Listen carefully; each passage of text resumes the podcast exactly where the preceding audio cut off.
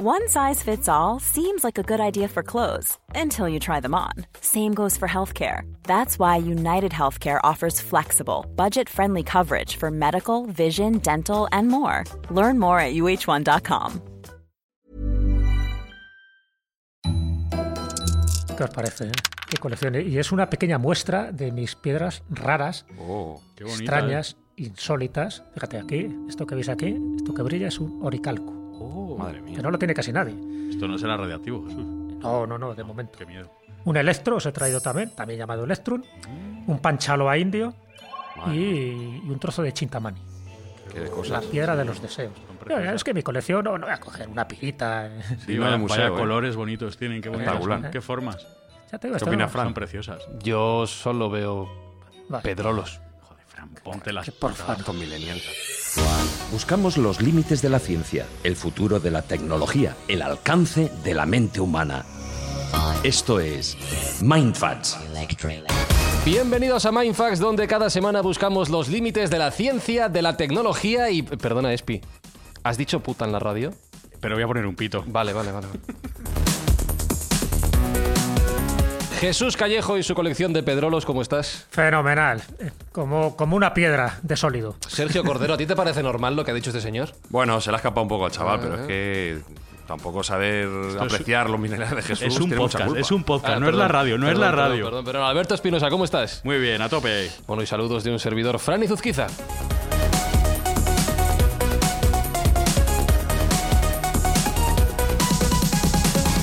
Os recordamos que esta temporada, en esta segunda temporada de Mindfax, hemos cambiado un poquito nuestra dinámica habitual de las acciones que llevamos eh, haciendo para ayudar a los demás. Este año, este curso, ¿qué es lo que vamos a hacer, Sergio? Este año vamos a hacer una acción global más potente que las parciales que hacíamos anteriormente y que nos la va a dirigir la Fundación Ayuda y Aprende, con la cual colaboramos.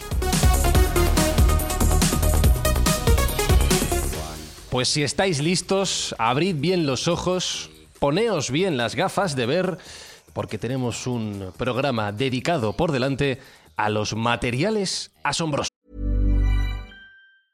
I'm Sandra, and I'm just the professional your small business was looking for. But you didn't hire me because you didn't use LinkedIn jobs. LinkedIn has professionals you can't find anywhere else, including those who aren't actively looking for a new job but might be open to the perfect role, like me.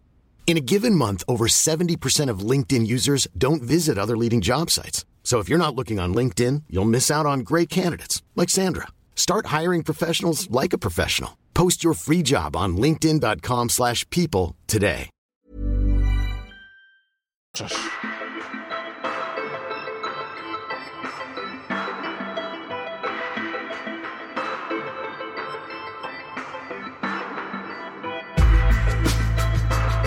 Que no, no pueden tener nombres normales, ¿no? Estos minerales que has traído. No, bueno, si, si miráramos un poco la escala de, de todas las especies minerales que hay, tenemos unas cuantas miles, los nombres, la mayoría son totalmente insólitos, eh, rarísimos, porque las que manejamos, estamos hablando pues a lo mejor de, de 20, 30 minerales que la gente puede conocer. A partir de ahí ya entramos en un terreno casi casi desconocido, salvo que seas un experto geólogo. Pero claro, esto es lo interesante de estos materiales, ¿no? de estos minerales, de estos objetos, que algunos de ellos, objetos pétreos estoy hablando, que algunos de ellos tienen procedencia extraterrestre y que nadie se asuste, no estamos hablando de restos que va dejando un ovni pasando por aquí, sino sencillamente de restos meteoríticos que tiene procedencia extraterrestre y que eso pues genera mucha expectación a la hora de analizar su comp- composición mineralógica. Pero luego también, y ya sabéis un poco mi especialidad, que es adentrarme en las crónicas, en las leyendas antiguas, donde sí aparecen materiales supuestamente desconocidos de los que hacen gala algunas civilizaciones o bien personajes que haciendo sus recorridos, imagínate por el Tíbet o por Siberia, pues dan constancia de cosas que se van encontrando que les van mostrando. Antes hablaba, por ejemplo, de la piedra Chintamani. De ella habla ni más ni menos que Nicolás Roeris. Alguna vez lo hemos comentado, un gran humanista, eh, pintor, escenógrafo, viajero, una persona muy involucrada además en la política de principios del siglo XX, que hizo un recorrido pues, por el Himalaya en busca de esa mítica Shambhala y encontró a muchos lamas, a muchos lamas tibetanos que le estaban mostrando objetos que supuestamente procedían de otros ámbitos. No terrestres. Y una de esas piedras que le muestra es la piedra Chintamani, la piedra de los deseos, una piedra con unas características especiales y mágicas que dice que emite una luz muy brillante en determinadas fases ¿no? del día. Y eso llama mucho la atención, porque que te lo diga alguien que tiene una credibilidad, que tiene todo un currículo, además un pintor eximio, ¿no?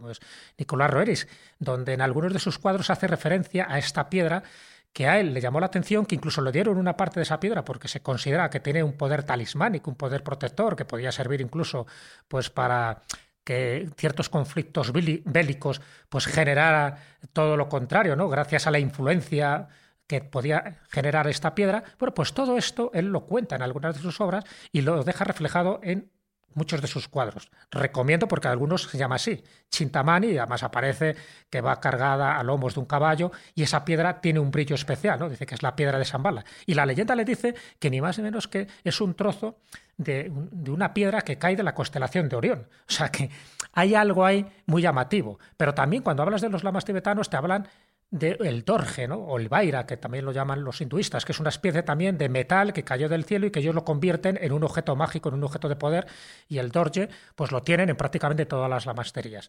Yo lo tengo además como una réplica ¿no? cuando estuve en Nepal. Bueno, pues este tipo de cosas son muy llamativas. ¿Por qué? Porque nos está indicando con pruebas fehacientes de que algo raro, de que algún tipo de material metálico o pedrusco, pues rebasa un poco nuestros conocimientos y esos conocimientos son los que los tenemos que poner muchas veces en duda o en solfa a la hora de analizar cosas que parece que son de este mundo, pero hay otras que parece que son de otro mundo. Y cuando decimos que de otro mundo, no es porque sea algo milagroso, sencillamente es porque a día de hoy ciertas propiedades de algunas piedras no las conocemos eh, de una forma total. Por eso, pues eh, tanto Luciano de Samosata como Apolonio de Tiana en sus crónicas siempre hacen referencia a este tipo de piedras luminosas. ¿Cómo puede brillar una piedra? ¿Cómo puede emitir luz si estamos hablando de épocas donde no existía la electricidad como tal? Bueno, pues evidentemente ahí están. Entonces, bueno, lo bueno es recogerlas, recoger estos testimonios, mostrarlos y algún ejemplo os pondré, por ejemplo, el oricalco que tan, tanta fama tuvo eh, en la Atlántida. ¿no? Se hablaba de un metal que parece que no existía y luego se ha descubierto ese metal. Luego contaré en un pecio eh, de un barco al sur de Sicilia donde se encontraron lingotes de oricalco y sabemos la composición. Pero antes de eso generó muchísima leyenda, muchísima controversia y hubo gente que se intentó enriquecer con oricalco falso, que en el fondo es un latón dorado, ¿no? por la composición que tiene el oricalco. Pero para los atlantes, siempre, según las crónicas de Platón, era más importante o casi tan importante como el oro. Pero claro, como nadie lo encontraba, como solo decía que existía en esa isla, y esa isla, si hacemos caso a la leyenda, desapareció sumergida en las aguas del Atlántico, pues ¿dónde está la prueba del, delito? Bueno, pues se ha encontrado, ya digo, en un pecio de un barco en, el sur de Sicilia. Así que, bueno, pues esto como introducción para que nos demos cuenta de que estamos hablando de un tema apasionante geológicamente apasionante, pero que tiene muchísimas variantes de las que poco a poco iremos desgranando detalles. Y dentro de este repaso de la historia y de las creencias y las leyendas que has hecho Jesús y mirando al futuro también, Sergio, pregunta de absoluto desconocedor del tema y que a lo mejor alguien se la está planteando.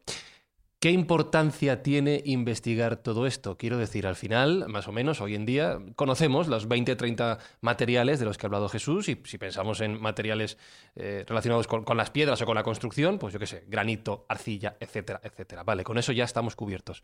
¿Para qué necesitamos seguir investigando todos estos materiales y minerales si ya estamos bien con lo que tenemos? La evolución tecnológica futura humana está íntimamente ligada al descubrimiento de nuevos materiales que se apliquen a aquellos deseos y a aquellas necesidades que tenemos. Eh, no hace mucho no éramos capaces de tener máquinas voladoras porque no teníamos materiales que fueran capaces de resistir eh, lo que necesitábamos en la fatiga de minerales, de fuselaje, etc. A día de hoy todos utilizamos máquinas muy avanzadas como los teléfonos móviles, eh, utilizamos mm, materiales de medicina como las resonancias magnéticas, incluso se aplican en, bueno, en, usos militares materiales que hasta hace bien poco no eran conocidos o no estaban disponibles. Con lo cual, bueno, pues eh, como digo, íntimamente ligado una cosa con la otra. Nuevos materiales traen nuevos descubrimientos y nuevos usos. Y por supuesto que a medida que vamos avanzando y vamos descubriendo nuevas capacidades de los minerales que ya conocíamos o incluso sintetizando algunos nuevos, como puede ser el caso, pues le vamos dando los usos para la tecnología futura que nos va a hacer evolucionar como especie. Entonces es absolutamente fundamental ir tomando nuevas referencias y tener nuevos materiales en, nuestro haber para poder aplicar estas tecnologías que, queremos aplicar. Dentro del catálogo que has traído, Jesús, ¿cuáles son para ti a lo largo de, la historia los ejemplos o los casos bien más llamativos por raros y desconocidos en su momento o bien por la importancia que han tomado a lo largo de nuestro desarrollo? ¿Cuáles serían los ejemplos que nos podrías mencionar para que nos demos cuenta de cómo ha sido esa evolución, esa investigación? Sí, la evolución es continua. Ya digo, de esas 5.300 especies de minerales reconocidas. ¿5.300? 5.300, sí, sí. Como para saberlas todas. No, para, por eso te digo. en el momento que te sales de esas 20 que te digo yo, a partir de ahí hay que ser un auténtico especialista. Es verdad que nos está dando continuas sorpresas. Continuas sorpresas porque se están descubriendo, ya digo, materiales que proceden de meteoritos y algunos pues se están desenterrando actualmente y estamos hablando de materiales de millones de años. Entonces, toda la información que eso tiene y algún día pues tendremos que dedicar un programa a eso, ¿no? específicamente. Pero sí que con el tiempo, o sea, dejando un poco este tipo de leyendas fantásticas como la del oricalco, que ya te digo, que el oricalco, el azófar, pues hoy sabemos lo que es, pero ya te digo que ha generado muchísima especulación en libros de fantasía, de ciencia ficción o incluso científicos, pensando cuál era su composición, porque estamos hablando de aleaciones. Algunas son aleaciones naturales, otras son aleaciones artificiales, lo cual nos llama mucho más la atención y os pongo dos ejemplos. Una sería el oricalco, en fin, sería una aleación de cobre, un 80%, más zinc y un poco de plomo, ¿no? que es un poco lo que se llamaba el latón dorado y que se pensaba pues, que eso, que tenía una, una riqueza material o crematística muy importante, pero sencillamente por lo insólito, porque no era una aleación que se diera habitualmente en la naturaleza. De hecho, se pensaba que cuando en las crónicas de Platón, al hacer referencia al oricalco, se refería más al ámbar, ¿no? que no lo interpretaban bien, que el ámbar pensaban que era un mineral cuando sabemos perfectamente que es una resina sólida, etc. ¿no? Bueno, pues ese, el oricalco sí llama mucho la atención, lo que os decía, en el 2015 se encuentra un pecio en el sur de Sicilia, un pecio del siglo VI Cristo y al final se encuentran esos 39 lingotes donde se sabe perfectamente cuál es la aleación este oricalco. Lo que le hace raro es que solo se da en unas zonas muy concretas, se extrajo ese mineral y eso sirvió pues para el comercio. Al desaparecer ese comercio, ese material, se convierte en leyenda, se convierte en mítico. Y por poneros otro ejemplo, aparte de los que os he dicho, pues hombre, yo creo que uno puede ser muy significativo, yo creo que es el momento de decirlo, que es el, mm, el elemento 115, ¿vale? Entonces ya sabéis un poco lo de la tabla de la periódica de los elementos de, Mendeleev cuando se establece en el siglo XIX. Qué terrible, qué rabia y qué sufrimiento. Claro, sí, sí. bueno, que, algunos... Nunca me lo aprendí. ¿La tuvisteis que aprender? No, no, nunca, jamás. no, no, pasé de la primera fila. Bueno, pues me, tiraban de las orejas. No, pero, fue, pero era esencial, porque era poner orden a algo que en principio era un caos, porque había muchos materiales con una estructura química y dices, bueno, ¿y esto cómo lo ordenamos? Y sabía que había un orden interno, pero alguien tenía que llegar, en este caso Dmitry Mendeleev, en 1869 para publicar la primera versión de esta tabla periódica, pero que se basa más en las propiedades químicas y luego, al final, eh, lo que hace Meyer es que se basa más en las propiedades físicas de los átomos y llega pues hasta donde llega, es decir, en aquella época pues eh, se conocían unos 60, 70 de estos materiales y luego se ha ido incorporando, se han ido incorporando hasta llegar, pues ni más ni menos, me parece que ahora estamos en 118, me parece que, Pero ¿qué pasa con ese elemento 115? Siempre generó mucha controversia porque, por dos razones. Por una parte, porque ya estamos hablando de materiales que no se pueden encontrar de forma natural en la naturaleza, o sea, no como otros. Estos ya eh, tienen que someterse pues, a un proceso en laboratorio ¿no? para determinar su composición química y su composición física. Pero eh, lo interesante de todo esto es que a raíz de un avistamiento, más bien de un aterrizaje ovni muy famoso, muy clásico, que es el de Roswell de 1947, se empieza a especular con dos cosas. Primero, que hay un área 51, que hay un Green Lake, es decir, que hay una zona en el desierto de Nevada prohibida donde se están haciendo experimentos ultrasecretos con este material supuestamente capturado de los extraterrestres y ciertas personas o ciertos, vamos a llamarlo así, espías o chivatos como Von Lazar hablan de un elemento 115 que no se había descubierto en aquel momento, es un elemento que se ha descubierto relativamente hace poco, pero que, según él, era el componente esencial del combustible de estos ovnis para desplazarse de la Tierra a otros lugares, otros espacios siderales. Bueno, pues ahí se quedó siempre un poco con, esa duda, ¿no? ¿Existirá o no existirá ese elemento 115? Y al final, efectivamente, ese elemento 115 sí que se ha logrado sintetizar, sí que se ha podido comprobar su existencia. Pero claro, que esto ya se hablara anteriormente y además relacionado dentro de un mundo parecientífico como es la ufología, que ya se hablara de un elemento 115 y además un elemento muy denso, en fin, con unas características químicas que luego se fue demostrando que efectivamente era así. Esto llama mucho la atención porque es como que nos llega información heterodosa. Ya no estamos hablando por la vía científica, ya no estamos hablando por un acelerador de partículas que más o menos estás descubriendo nuevos materiales. ¿no? Estamos hablando de una información de voz Lazar que accede a esas bases secretas de era 51 en Grunley y que nos está diciendo que cuidado con este elemento que se va a descubrir, pero que ya este tipo de seres alienígenas lo conocían perfectamente y que es la base, si esto fuera verdad, es la base de sus desplazamientos, con lo cual nos estaría reivindicando una tecnología eh, súper desarrollada de la que no tenemos constancia, o sí se tiene constancia, pero a un nivel ultra secreto que aquellos que lo, que lo dicen, como le pasó a Von Lazar, quedaron desacreditados desde el primer momento.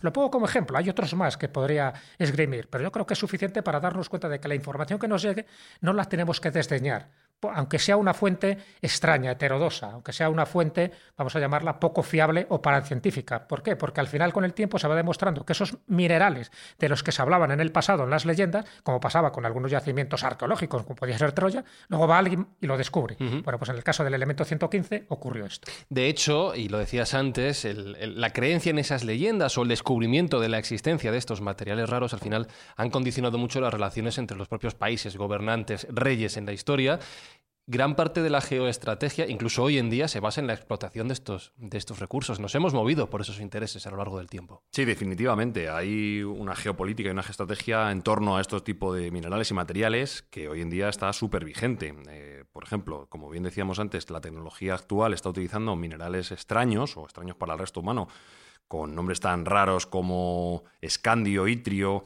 eh, cerio, parsidimonio, neodimio, prometio. ¿Eres capaz de decirlo otra vez del tirón? No, porque lo estoy leyendo en Wikipedia, básicamente. Suena, insultos, ¿eh? Tú eso se lo dices a alguien y se acuerda de tu familia. Y estos son, este tipo de materiales son los que se han venido a llamar las tierras raras. Las tierras raras, que pese a su nombre, no son tan raras, porque hay abundancia de ellas en casi todas las partes. Lo que pasa es que la extracción y la capacidad para procesarlos no es tan sencilla. Eh, muchas veces están imbricados en otros materiales y en otros minerales, y aquel procedimiento para extraerlos es tremendamente contaminante. ¿Qué país se ha erigido como líder en este tipo de industria? Pues eh, uno al cual la contaminación le da un poco más igual, que es China. Tanto es así que ahora mismo se, estipula que China tiene el 80% del control de todos estos materiales, que son absolutamente esenciales tanto en defensa como sobre todo en aplicaciones tecnológicas. En ese sentido, eh, China no solo en su territorio, ¿no? China se está, ya hablabas de geoestrategia, ocupando de controlar ciertas zonas del mundo. Se habla mucho de África hoy en día. Los chinos no tienen problema en colonizar económicamente cualquier otro territorio y de hecho gran parte de África ahora mismo está bajo su control económico directo y por lo tanto en cierto modo político también. Con lo cual, bueno, los chinos tienen una ventaja fundamental sobre el resto del mundo que incluso algunos están diciendo que puede ser un elemento esencial en esta guerra fría económica que hay con Estados Unidos ahora mismo y del cual hay algunas muestras. Por ejemplo, Estados Unidos está imponiendo aranceles en casi todas las importaciones y no ha tenido valor para hacerlo en las tierras raras chinas, porque son absolutamente esenciales para sus eh, industrias armamentísticas y de todo tipo de tecnología. Con lo cual, no tendrían capacidad para ser autosuficientes en este tipo de materiales y están dependiendo de los chinos, que como digo, no es que tengan una concentración mayor de estos minerales en sus territorios, sino que ellos tienen capacidad de explotarlos y sobre todo de separarlos de los otros materiales, que como digo es una cuestión altamente contaminante. Como China en este aspecto mira un poco para otro lado, en ese sentido me estoy acordando de palabras de Carlos Canales, de nuestro compañero Carlos Canales en la escóbula de la brújula, y es el hecho de que China no sea una democracia, sino que sea un régimen autoritario que puede pensar a largo plazo. ¿Qué tiene que ver con todo esto? Que evidentemente estamos hablando de una carrera que puede durar décadas y décadas y décadas. No les importa hacer estos planes a muy largo plazo de explotar estas tierras y estos recursos porque tienen permiso porque se lo han dado ellos mismos para hacerlo todo el tiempo que quieran. Claro. Sí, además China, como bien dices y como bien dice Carlos, juega siempre el juego largo. Claro. Ellos van mirando generaciones atrás, no, o sea, posteriores, no, no para lo que es inmediato. Con lo cual, efectivamente, ellos les importa poco lo que en otros sitios de Occidente es esencial, como puede ser pues, eh, el respeto al, a la tierra incluso a los propios trabajadores, porque son elementos contaminantes que son muy dañinos para el propio minero. La vida de un minero, si ya de por sí suele ser más corta de lo normal, pues de este tipo de elementos que son tremendamente tóxicos en algunos de los casos, pues es ínfimo. Entonces, bueno, pues China tiene mm, un poco de menos prejuicios en este tipo de cuestiones y por eso se han erigido en los absolutos líderes en este tráfico de minerales que son esenciales. ¿eh? Como digo, en un teléfono móvil hay una concentración alta de tantalio y de otros materiales que son absolutamente fundamentales para el funcionamiento y la eh, miniaturización de estas tecnologías. Si no existieran estos minerales, no podríamos tener la tecnología que tenemos actualmente. Por suerte, tenemos un caballero blanco, alguien que nos puede salvar de la tiranía de China y son buenos amigos del programa, son nuestros amigos los japoneses. Los japoneses han descubierto que ellos tienen una concentración de tierra rara muy interesante en su lecho marino. Concretamente, cerca de un atolón que se llama Minami Torishima, donde han encontrado una concentración de, tierras raras 10 veces superior a lo que es convencional. Además, los japoneses, ellos tienen la tecnología para realizar esta extracción y este refino de, esto, de este tipo de minerales y actualmente están empezando a ser una alternativa a los materiales chinos. Con lo cual, bueno, hay algo de esperanza. Los japoneses eh, sí están más alineados con el principio de conservación de la tierra, que es estándar en Occidente, y bueno, parece ser que le están quitando algo de preponderancia al, al asunto monopolio chino que existe. Tenemos que confiar en algo así, porque si no vamos a estar en manos de pues, un gobierno que es absolutamente autoritario y del cual no nos interesa mucho depender. Puede ser que las tierras raras sean el nuevo petróleo del día de mañana. Con lo cual, bueno, pues eh, es urgente dar una alternativa a, este tipo de extracciones que, como tú bien dices, los chinos están posicionándose en todos los ámbitos del planeta, en África, incluso en otros países asiáticos, llegando con una capacidad económica brutal. Mira esta piedra, Espi. Sí. Es, bonita, ¿verdad? Es preciosa. Es bonita. Es muy Eh, bonita. Cógela, sujétala. No, no te acerques mucho, que ahora te cuento. ¿Qué me, qué me- qué- qué me estás Tú, colocando? tú cógela, ¿Qué es mírala bien, pero no te acerques. Es que brilla un poco, ¿eh? Sí, sí, tú mírala, mírala. mírala. Vale, vale, vale.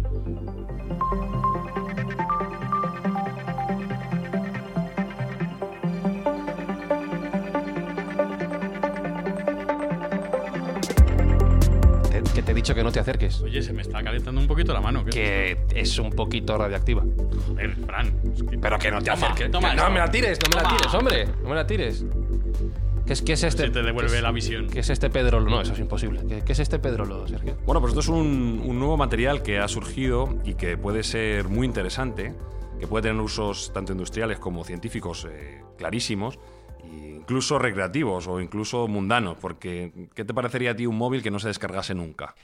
Maravilloso. mara- Ya me ha gustado saber que mi móvil lleva tantalio, que no sabía lo que era, y si me dices que lleva tantalio y no se descarga nunca, soy feliz. A lo mejor Bueno, coltan. pues, ¿Eh? Y a lo mejor coltan un poco. También un ¿eh? poquito. pues este tipo de materiales nuevos, que mm, son baterías de diamantes radioactivos, la propiedad que tienen es que emiten una radiación constante durante el periodo de 28.000 años. Espera un segundo. ¿Me vas a decir que voy a llevar en mi bolsillo, cerca de donde está, que ya se ha hablado mucho de eso en los últimos años, una batería de diamante radioactivo que va a estar soltando radioactividad durante 28.000 años, de los cuales yo voy a vivir muy pocos, pero bueno. ¿Me estás diciendo que me has dado en la mano un diamante radioactivo, Sí, Fran? sí. Quédate no, con lo de diamante solo. No haberlo cogido. no haberlo cogido. Bueno, pues eh, cuando llegue al público general, imagino que habrán solventado la cuestión de la reactividad. que es un pequeño problema. Bueno, hay que decir que esta reactividad es una reactividad muy escasa. Estamos rodeados de elementos radioactivos sin que nos demos cuenta. Por ejemplo, los carteles de las salidas de emergencia, estos que brillan en la oscuridad, Sí. son reactivos. Ah, vale. Bien. Mira. Me brilla la mano. Sí, Claro, sí, sí. hay materiales radiactivos que no son peligrosos y que, bueno, los tenemos eh, alrededor nuestro en el día a día. No todo es Chernóbil.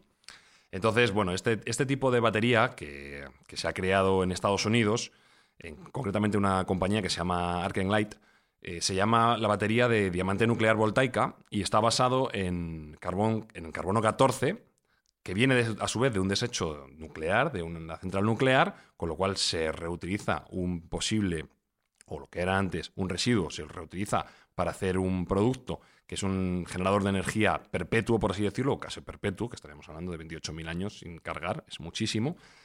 Y en principio todavía tiene aplicaciones cortas, pero ya se ha demostrado que puede alimentar eh, pequeños dispositivos, como puede ser, por ejemplo, un marcapasos, que tiene dificultad para cambiar la batería. O elementos que son de difícil acceso, por ejemplo, un rover espacial, un, un una máquina que tenga que estar dentro de un volcán, algo que tenga difícil acceso y que el cambio de baterías pues, pues sea muy difícil. Bueno, pues eh, ya se ha probado, las baterías están funcionando y bueno, pues parece ser que es un material que puede ser de uso común en los próximos años y que de momento no han, no han hablado nada de que no sea seguro para el género humano. Ya veremos, porque claro, de momento está utilizando en pequeñas escalas y en elementos muy, muy pequeños. Yo creo que mm, el tener la, la capacidad de tener un marcapasos, por ejemplo, que sea más allá, que vaya más allá de la vida del propio portador, pues es interesante y desde luego que hay que enfocar en este tipo de desarrollos porque hoy en día la carga y descarga de las baterías pues es un problema que no solo sufrimos en los móviles, sino que en otros dispositivos que son mucho más críticos pues tienen este tipo de inconvenientes. Con lo cual, este tipo de diseño de nuevas baterías eh, nos da unas capacidades a futuro bastante interesantes. de hecho, me parece muy interesante el elemento de introducir el reciclaje de alguna forma dentro del, tratamiento de los residuos de las centrales nucleares, que es uno de los dos grandes problemas de esta fuente de energía, evidentemente junto con su peligrosidad, ya que has mencionado Chernobyl antes. Pero esto es un paso adelante muy, muy importante para la gestión de estos residuos. Sí, sí, sí. Recordabais cuando hablamos de la energía nuclear, ya se estaba intentando buscar un uso para esos residuos, que bueno, los nuevos, los nuevos reactores estaban utilizando los residuos de los antiguos y otra de las posibles usos que puedan tener estos residuos pues sería este reciclaje en este tipo de baterías que desde luego todo lo que sea quitar peligrosidad a estos residuos y darle una segunda vida, pues es absolutamente interesante, claro que sí. Pues Espinosa, tienes una labor fundamental. ¿Sí? Sigue sujetando el pedrolo, ¿vale? Porque vas a ser tú el conejillo de indias para ver si esto se puede tener en el móvil me luego. Está, me está dando un poco calor, ¿eh? no sé. No, pero que no pasa nada. Además, como la, la mano te brilla, ya. cuando hagamos Mindfax a oscuras, por lo que sea, se vaya la luz, te vamos a seguir viendo. Va a ser muy bonito. Sí, sí, sí, va a ser todo precioso. Como un pianista. Totalmente. Pero mira, en, en, en esto hay dos, dos, pensamientos que me vienen a la cabeza. Primero, la generación de la que hablaba Jesús antes, de esos mm. minerales o materiales artificiales y cómo la tecnología sigue buscando posibilidades y sigue creando alternativas para que sigamos adelante. Pero por otro lado, mencionabas también el hecho de que muchos de estos materiales vienen del espacio. No como un elemento mm. paranormal, ufológico, no, no, es que es así, lo hemos hablado, por ejemplo, con la, con la Paspermia, en el programa que hicimos con, con Javier Sierra, y es absolutamente natural. ¿Puede estar, lo hemos mencionado alguna vez ya en el programa, el futuro de la investigación de los materiales y los minerales en el propio espacio? Si hay minerales y materiales que han llegado desde fuera, ¿podríamos salir a buscar otros que todavía no tengamos en la Tierra? Bueno, yo creo que sin ninguna duda. Todavía nos queda mucho por encontrar aquí. Sabes que poco a poco se va derritiendo, ¿no? Por ejemplo, los casquetes polares, la Antártida. Eso está posibilitando que se encuentren materiales que estaban ahí enterrados, ¿no? Bajo el permafrost durante millones de años y eso, para bien o para mal, nos está dando una perspectiva totalmente del conocimiento, ¿no? Tanto de vida marítima que estaba en, lagos, glaciares, subterráneos, como en este otro tipo de vida, eh, mucho más bacteriana, mucho más virológica, que se están encontrando pues, en meteoritos que habían caído y que estaban enterrados, o sencillamente en nuevas piedras que se están encontrando. Pero ya te digo, eso está pasando desde el Altai a Siberia o hasta la Antártida.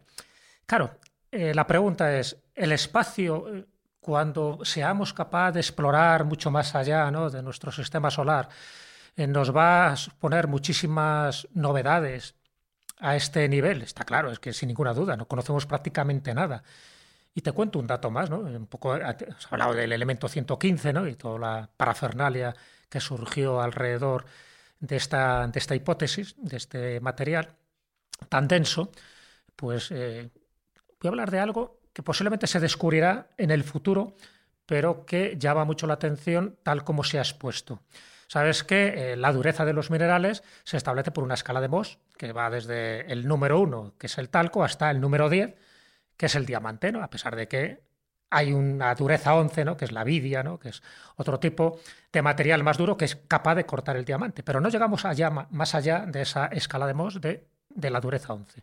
Bueno, pues hay, una, hay toda una leyenda que luego recoge, por ejemplo, Robert Temple, ¿no? en, el misterio de Sirio, que tiene que ver con un pueblo, el pueblo de Ogón, que está en la República de Mali, que yo tuve la suerte de visitarlos, de, bueno, pues de, cotejar un poco esa información que venía por unos antropólogos, entre, entre ellos Marcel Griol, que había recogido testimonios de los Ogón, que son como los en fin, los sacerdotes, los sabios dentro de, esa tribu Dogón, y les comentaban que en el pasado habían llegado unos instructores que les habían dado una serie de información y que estos instructores procedían de Sirio B, que es una nana blanca que orbita alrededor de Sirio Es decir, estamos hablando de un sistema binario que no se conoció hasta a finales del siglo XIX. Y sin embargo, toda esta información, según Marcel Griol, venía de cientos de años que se había ido transmitiendo de una manera oral.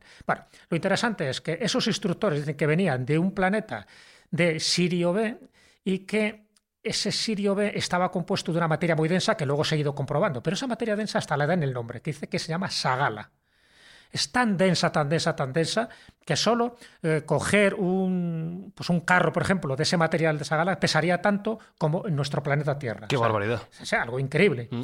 Pero claro, en función de esta escala de Mohs, la dureza equivaldría a 500. O sea, esto no rompe totalmente los esquemas. Esto sí que es un esguince mental, ¿no? Porque dice, ¿cómo puede ser que exista un material que sería la composición interna, el núcleo de Potolo, como lo llaman estos dogones, pero que sería esa eh, Sirio B que orbita alrededor de Sirio A durante 50 años, que por cierto sus ceremonias eh, se celebran cada 50 años, o sea, un poco rememorando un conocimiento astronómico de los que ellos no tendrían que tener conocimiento directo, salvo que alguien se los hubiera insuflado, ¿no? En este caso, estos dioses instructores. Bueno, pues ahí queda. Es decir, no sé si algún día llegaremos a descubrir que el contenido de esa supermasa tan densa que tiene Sirio B, como, como enana blanca, igual que tienen otro tipo de estrellas, pues se compone de ese material que le dieron nombre, Sagala. Bueno, pues eso en relación con otro tipo de leyendas, como el Samir, que dice que era el arma, o la, herramienta con la que sirvió para construir el templo de Salomón, que era capaz de, de cortar como si fuera tocino, como si fuera mantequilla, cualquier estructura, por sólida que fuera, decía que estaba hecha de un material superpotente. ¿Por qué no? De este Sagala de la que las tribus Dogón y el que hace referencia, por ejemplo, Robert Temple en su libro del misterio de Sirio. Bueno, lo dejo ahí un poco para que nos demos cuenta de que hay muchísima información que nos llega por distintas vías que luego se puede convertir en realidad o no, pero en el caso de esa gala sí que nos rompe todos los esquemas porque estamos hablando de una dureza 500 en función de las características que tiene, que ahora mismo sería impensable para el conocimiento geológico y mineralógico que tenemos o que tienen los científicos. Sea cierto este ejemplo o no, lo que sí nos muestra es que tenemos todo por descubrir. Cuando seamos capaces de salir al exterior en unas condiciones mejores de las que tenemos ahora, tenemos un universo, nunca mejor dicho, entero a nuestro alcance. Desde luego que hay que mirar hacia arriba. Nosotros no podemos permitirnos el seguir maltratando nuestra tierra. La deforestación que se crea con la minería es tremenda. La minería en cielo abierto es absolutamente dañina para el ecosistema y para los trabajadores que, lo, trabajan. Eh, la extracción de minerales eh, crea incluso una serie de gases nocivos que, se libran al aire. Bueno, es absolutamente fatal para, nuestro entorno. Pero es que además las reservas que tenemos de, minerales y materiales que estamos utilizando en tecnología se van a acabar en 50, 60 años al ritmo que estamos utilizando, con lo cual no nos queda mucho. No nos queda otra que salir fuera a buscar lo que tenemos aquí. Y fuera hay mucho, fuera hay muchísimo mineral y muchísimo material, especialmente metales.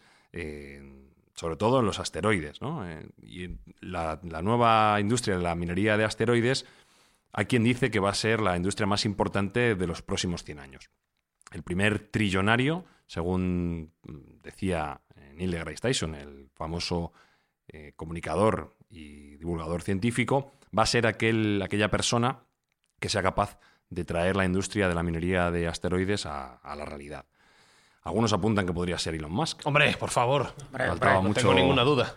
Hacía tiempo que no lo nombrábamos. Todo el mundo en pie. Algunos decían que podría ser Elon Musk. Él tiene la capacidad para salir fuera y está manejando los cohetes reutilizables mejor que nadie. Y bueno, pues es un, es un parámetro que es importante para, esta minería mm, de, de cuerpos celestes. ¿Es interesante mm, salir fuera a buscar materiales? Definitivamente. Ten en cuenta que un asteroide de 500 metros de ancho puede tener aproximadamente unas 200 veces, solo un asteroide, pues unas 200 veces toda la producción minera de platino que tenemos actualmente. Teniendo en cuenta que el platino es uno de los minerales más caros que existen, bueno, pues eso haría que los precios cayeran en picado completamente y que el platino y el oro, que también se encuentra abundantemente en estos asteroides, eh, bueno, pues fueran materiales de uso mucho más diario. Habría que ver el impacto que tendría la economía, cómo, cómo podría bajar el precio, pero definitivamente tenemos alrededor nuestro un montón de material que podemos utilizar, que a día de hoy es un recurso escaso, pero dejaría de serlo, simplemente si aplicásemos la tecnología que hoy en día ya tenemos, porque la minería de asteroides no requiere de una tecnología de ciencia ficción. Ya más o menos tenemos todo lo necesario para poder empezar a minear estos, a minar estos asteroides que, nos están muchas veces sobrepasando y que están en órbitas cercanas a nuestro planeta, con lo cual no sería tan difícil de atraer eh, empíricamente Habría que verlo, pero teóricamente, desde luego que la posibilidad está. Y bueno, hay varias formas y varias fórmulas propuestas para hacerlo.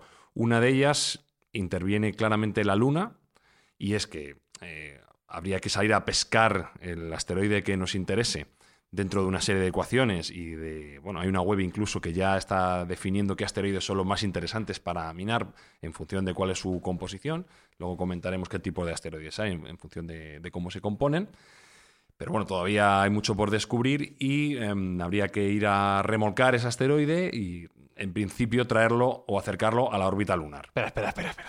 espera, espera, espera, espera, espera. ¿Me estás diciendo que vamos a coger un asteroide, lo vamos a sacar de su órbita habitual, nos lo vamos a quedar nosotros claro. Y luego entiendo que lo volveremos a soltar para que sí. Lo que quede, que va a quedar poco, la verdad. ¿Lo hizo Bruce Willis? Esto no va a acabar bien. Esto no va a acabar bien. Bueno, pero, hay pero, gente. Pero es Bruce Willis. Bueno, iba con Owen Wilson. Bueno, Por lo menos tenemos la precaución de acercarlo a la órbita de la Luna, no a la órbita terrestre, como otra gente también predicaba. Ya, yeah. mejor que no.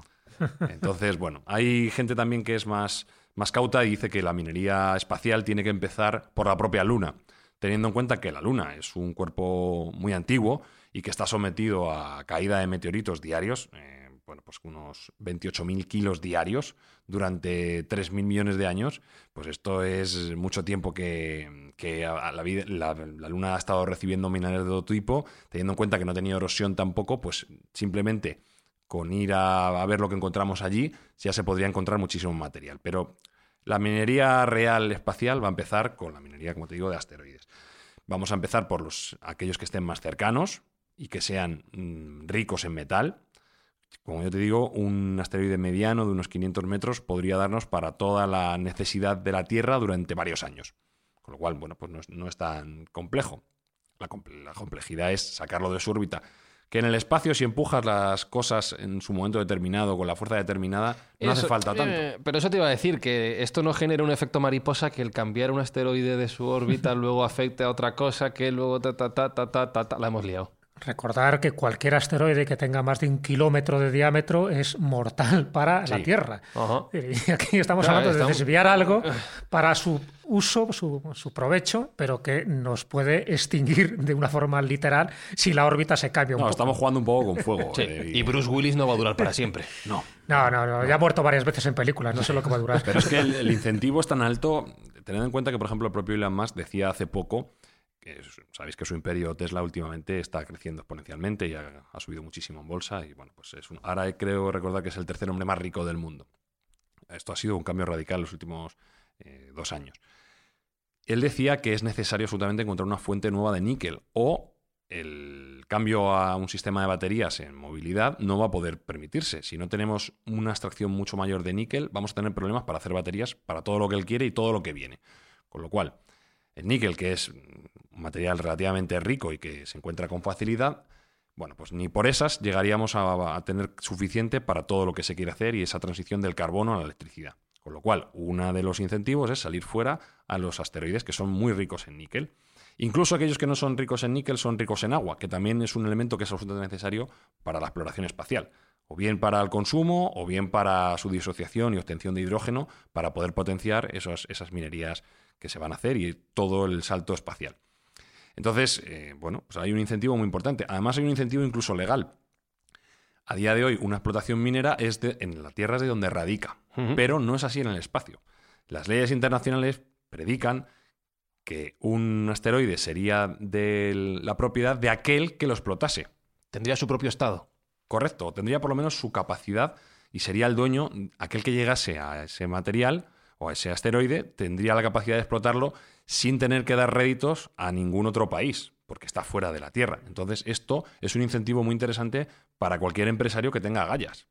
Y ahora vamos a ver que los hay, porque ya hay empresas que están lanzando misiones tanteando cómo sería esa, esa minería. En concreto, la más importante es Planetary Resource, recursos planetarios, de la cual forman parte gente como Eric Smith y Larry Page de Google, eh, incluso James Cameron, y el factotum de todo esto que es Peter Dimandis, que es un hombre absolutamente interesante, creador del X Prize y bueno, que, que requiere de un programa casi completo para él porque es un absoluto genio.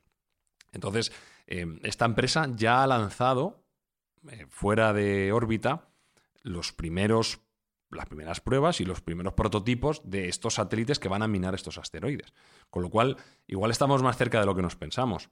Eh, una aproximación un poco conservadora dice que los próximos 50 años pero hay quien dice que los próximos 20 podemos estar empezando ya a obtener esos, esos materiales que están sobrevolándonos constantemente y que los estamos dejando pasar a día de hoy. Y esto puede cambiar también la economía mundial. Totalmente, claro, totalmente. Y puede, podemos pasar de una economía de escasez a una economía, a una economía de abundancia, en la cual ya, bueno, los precios son tan bajos, imaginaros un iPhone por 50 euros o por 100 euros, y así con toda la tecnología que a día de hoy es carísima, como material médico, etcétera, pues reduciría su precio exponencialmente, puesto que no hay ninguna escasez, en esos materiales que a día de hoy son tan carísimos de, comprar. Bueno, pues eh, parece que para el ser humano es un paso fundamental el, tener, el, poder salir fuera y, tener esos materiales que a día de hoy se nos están resistiendo. Y como ya os digo, Planetary Resources, incluso con el apoyo de algún gobierno, porque el Gran Ducado de Luxemburgo invirtió 25 millones de euros en esta empresa. Y Luxemburgo no es un país. ¿En Luxemburgo? Sí, Luxemburgo no es un país especialmente activo en la minería. Pero algo le deben ver a estos proyectos y algún futuro parece ser que, tendrán cuando han decidido invertir en ellos. Y a día de hoy, como os digo, ya hay em, al menos tres lanzamientos de prototipos para empezar a probar cómo sería esta minería de asteroides.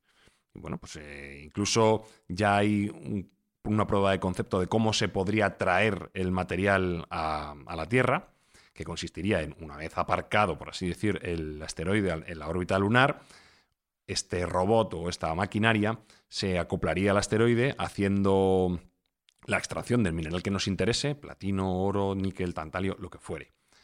Y a su vez, con una impresora en 3D, crearía un escudo térmico en in situ, que lo que haría sería mandar directamente el mineral a la órbita de la Tierra, en pequeños lotes. Sí, para que no haga, no haga 50, 100 kilos, para que no haya peligro real de que haya un desastre. Se irían mandando en la órbita adecuada y la aproximación adecuada con un escudo térmico, de tal modo que luego con unos paracaídas, como hemos visto muchas veces en las misiones espaciales mm, como el Shuttle, pues eh, simplemente se mandarían al océano con su propio escudo térmico y caería como un meteorito más, pero en este caso controlado por nosotros y controlado por nosotros. Qué bueno. O sea, la fórmula está teorizada. Ahora hay que ver cómo, cómo podemos llevarlo a cabo y cómo funciona.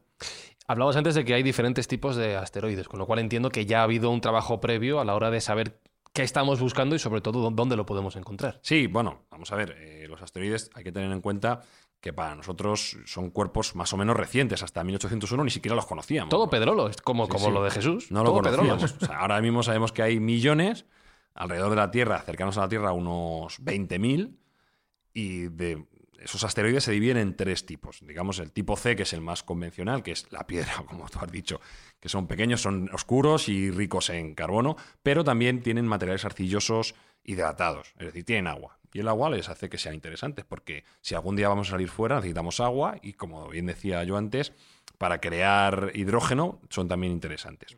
aunque no tengan una valía económica a priori, ese agua los hace interesantes.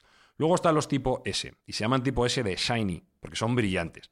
Tienen mucho mineral, tienen mucho material, tienen mucho metal y materiales preciosos para nosotros, como pueden ser el hierro, el cobalto y el níquel, aunque también tienen porcentajes elevados de oro y platino. Con lo cual, bueno, nos hacen tremendamente interesantes. Según la NASA, un tipo S de 10 metros puede tener alrededor de 750.000 kilos de metal valioso. Solo 10 metros. Eso es ¿eh? mucho, eso es mucho, ¿eh? Claro, claro, es que hay muchos, que hay una abundancia, fuera de la Tierra hay una abundancia tremenda. Y finalmente está el tipo M, que es el tipo más raro de asteroides, que tienen 10 veces más metal que los de tipo S, pero suelen ser más grandes y están más lejanos a nosotros. Y como, bueno, como parangón de lo que podría llegar a ser minerar un asteroide, pues hay algunas, algunos entes extraños, digamos, en la, fuera de nuestro sistema solar, como puede ser el objeto BPM 37093, con ese nombre tan bonito, que se cree que es el núcleo agotado de una estrella nana y que tiene aproximadamente el 110% de la masa del Sol. Bueno, pues lo gracioso de este cuerpo celeste es que está compuesto básicamente de diamante. O sea, es un superdiamante del tamaño, de más allá del tamaño del Sol. Con lo cual, imagínate si fuéramos capaces de aprovechar esos recursos, lo que supondría para la economía de la Tierra, el diamante pasaría a valer cero, como menos, que la, menos que la arena, menos que un puñado de pedregal que, que encontrases, y los usos que podríamos darle serían infinitos. Todos andaríamos con láseres de diamante en nuestro bolsillo. Entonces, el, inconveniente es que este cuerpo celeste, que, por cierto le apodan Lucy, como la canción de los Beatles, eh, el problema es que está a, unos 40 años luz. Este es el pequeño inconveniente que tiene. Pero bueno, yo creo que a nivel de ejemplo de lo que podemos encontrarnos fuera de nuestra órbita, puede ser muy interesante y, como digo, empezar a pensar en esa economía de recursos amplios y no economía de escasez que tenemos ahora, que hace que nuestro crecimiento tecnológico esté coartado, porque no tenemos los materiales para realizarlo. ahí fuera hay un mundo abierto y lleno de, posibilidades que no estamos tan lejos de poder explotar. Me estaba preguntando, claro, si el diamante, por ejemplo, o cualquier metal valioso, no tuviera ningún valor, ¿qué le pondríamos a los anillos? ¿De, qué, ¿De qué sería un anillo? de lo que sea más escaso. Pues sería mucho, inimaginable mucho más escaso un dibujo hecho a mano o algo de cariño puesto ahí que ya el, típico pedrusco de pedida. Eso ya no tendría ningún sentido. Lo que da valor es la, escasez. Claro, claro. Cambiaría el mundo hasta ese tipo de cosas. caviar de beluga eh, y hubiera muchísimo, ya no tendría ningún tipo de gracia. lo interesante que hace que el oro o el diamante pues tenga tanto valor, que en el fondo el diamante no deja de ser carbono concentrado, prensado, nada, más. Pero era, eh, me he acordado de un dato muy significativo, ya sabéis que a mí me gusta dar eso, la rarología, ¿no? los datos extraños dentro de este tema ¿no? tan apasionante. Cuando hablas del platino, sabes que el platino, como tal, lo descubre Antonio Dulloa, un español en Sudamérica, cuando está haciendo sus investigaciones. tú das, por sentado que sabemos cosas que no. Sí, todo el mundo lo sabe. Yo el, primer dato que tengo. Porque son de estos españoles que. El platino no lo trabajo mucho que, tampoco. Que son famosos. Ni el caviar. Pero no demasiado. Ya sabes que siempre hay que reivindicar un poco pues, la labor ¿no? que han hecho nuestros científicos y nuestros viajeros. Bueno, en el caso de Antonio Dulloa, a mediados del siglo XVIII, Sudamérica, creo que en Colombia, pues descubre eso, un material desconocido en Europa y él lo da a conocer. Otra cosa es luego el trabajo con el platino y cómo eh, llegas a ese punto de fusión para poder trabajar. muy bien, hasta ahí, perfecto. ¿Qué ocurre? Que se encontró una cultura precolombina, que se llama la tolita, que estaría lo que actualmente es Ecuador, y luego ellos manufacturaban una serie de, de joyas, de orfebrería, donde se utilizaba el platino junto con el oro y además se puede ver ¿no? en distintos museos precolombinos se puede ver eh, cómo se trabajaba esa orfebrería, en este caso la cultura de la tolita. ¿Dónde está el, el dato extraño? Que para poder trabajar el platino hace falta un punto de fusión de 1800 grados. Es decir, que tienes que tener un horno con esa capacidad, cosa que ahora mismo los historiadores no admiten de que una cultura que se desarrolla en el siglo IV antes de Cristo pudiera tener esta capacidad mineralógica para poder fundir el platino, porque esto solo se consigue a partir del siglo XIX. Entonces, bueno, es un dato de cómo este tipo de aleaciones, no estamos hablando de algo raro, el platino está ahí en la naturaleza, es verdad que ya digo que hasta el siglo XVIII no empieza a ser conocido, divulgado y sobre todo trabajado, pero que una cultura precolombina del siglo IV ya pudiera trabajar el platino llama la atención. Este es un dato un poco que expongo aquí en la mesa para que los oyentes digan, pues oye, a lo mejor no sabemos tanto ¿no? del pasado, incluso de materiales, de aleaciones que se han hecho como una especie de acero inoxidable, ¿no? Siempre se hablaba de la columna de acero inoxidable de la India, donde hemos estado, ¿no? en Nova Delhi, en fin, donde tiene unas características que no permiten la oxidación a pesar del clima tan húmedo que se da en la India. Parece que tiene una concentración de fósforo extraña que, solo serían capaces ya en, siglos avanzados de hacer esta composición de mineral y que hace que esté libre de óxido. Es realmente extraño. Exactamente. O sea, que no estamos hablando de algo milagroso. Sencillamente estamos hablando de una técnica que se perdió con el tiempo, igual que ocurrió un poco con el acero de Damasco, que ahora se sabe que tenía, pero era, fue un secreto de los herreros que cualquiera que revelara el acero de Damasco, que por cierto es un poco el que se utilizaba también en las espadas toledanas, pues eh, su vida corría peligro. ¿Por qué? Porque era un secreto como la cartografía, como desvelar un mapa, ¿no? Donde se recogían distintos territorios no descubiertos oficialmente. Pues lo mismo pasaba con ese acero de Damasco o con cualquier aleación de metal que te daba una superioridad por ejemplo, los enfrentamientos bélicos. ¿no? Acordaros de la edad de bronce, de la edad de hierro, en función de los materiales que se utilizaban para pelear. Y un dato más, ¿no? también dentro de la rarología de la que eh, intento hacer gala ¿no? dentro de, estos programas. Eh, en los Urales encontró unas nanoespirales, así las llamaban, porque tienen una forma muy singular. Ya sabéis que hay una palabra, un acróstico que se llama OPAR, que son aquellos objetos que se encuentran fuera de su tiempo, fuera de su lugar y que no tienen una explicación convencional. Bueno, pues estas nanoespirales de los Urales que se encuentran en 1992 y luego otra expedición que se hace en 1995 son investigadas por una universidad, la de San Petersburgo, y llegan a una conclusión muy sorprendente. Primero, que es una aleación de, de molisteno y de wolframio. Son unos materiales bastante raros. Bueno, hasta ahí, de acuerdo. Unas nanoespirales que se encuentran en los Urales. Pero es que la sedimentación de ese terreno, cuando se data geológicamente, tiene una antigüedad de 100.000 años.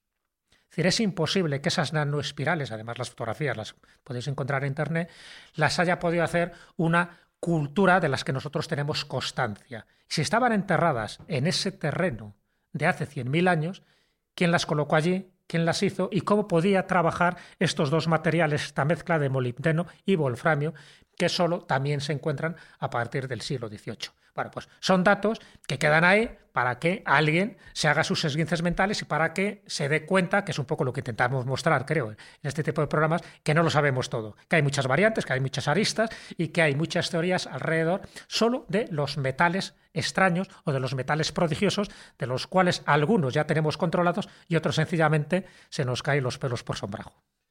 Hablando de rarología, Espinosa, Dime. Estás verde entero, tío. Ya, tío, brillo. ya, ya me estoy dando cuenta. Hay que... Espero que se me quite esto con una ducha, Fran, porque es que si no hubiera por ti, pero con, con todo. Por cierto, tío, es que me estoy parando a escuchar a Jesús ha estado en, en, en el Tíbet. Ha conocido a los dogones. Ha estado en Nueva Delhi. Pero es, que es de lo de Jesús. Es, es, mi, es mi Indiana Jones personal. y, déjale, y, déjale, que conozca a Elon Musk, que es uno de los objetivos de Mindfax, y estará en un asteroide. Tremendo, ¿eh? Tremendo. Tú no me toques. Sí, sí, ya te voy a dar un abrazo, pero, pero con mascarilla, pero abrazo.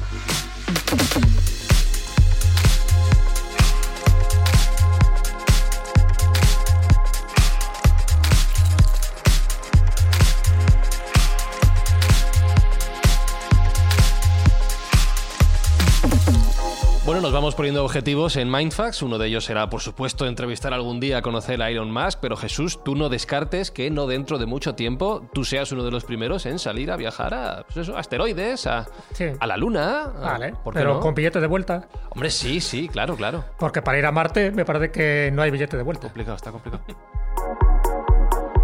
Sergio Cordero, todo esto será posible, pues lo que decías tú, en, no sé, 20 años, este pasadito de Jesús. Sí, sí, esto lo, estamos ya aquí al lado, vamos. Eh, igual en la próxima temporada ya, ya he ido y ha vuelto, capaz. Espi, yo creo que tú vas a poder ir con lo verde que estás. Sí, creo que me voy a poder teletransportar. Vas a poder volar entre poco. Es que me, me con fuerza, no sé. Hulk, me noto con fuerza. Bueno, un saludo y un abrazo a todos los oyentes de Mindfax. Gracias por estar ahí una semana más. Recordamos que tenemos una idea esta segunda temporada que vamos a ir desarrollando poquito a poco. Sí, vamos a ayudar a la asociación Ayuda y Aprende a que haga una labor social que está por definir todavía, pero será algo muy importante. ¿Sabes lo que estaba pensando? Le dices a mi padre que la batería de la moto no se le va a descargar nunca.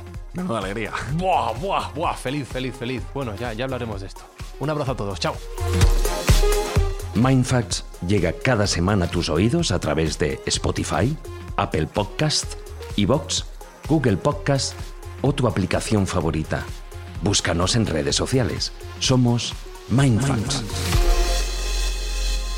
Hace millones de años, un meteorito formado por vibranium, la sustancia más fuerte del universo, impactó en el continente de África afectando a la vida vegetal a su alrededor. Y cuando llegó la era del hombre, cinco tribus se establecieron allí y lo llamaron Wakanda. Even when we're on a budget, we still deserve nice things.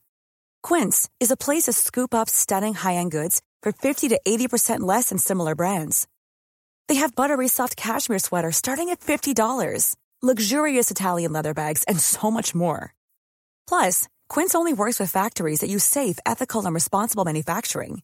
Get the high-end goods you'll love without the high price tag with Quince. Go to quince.com/style for free shipping and 365-day returns.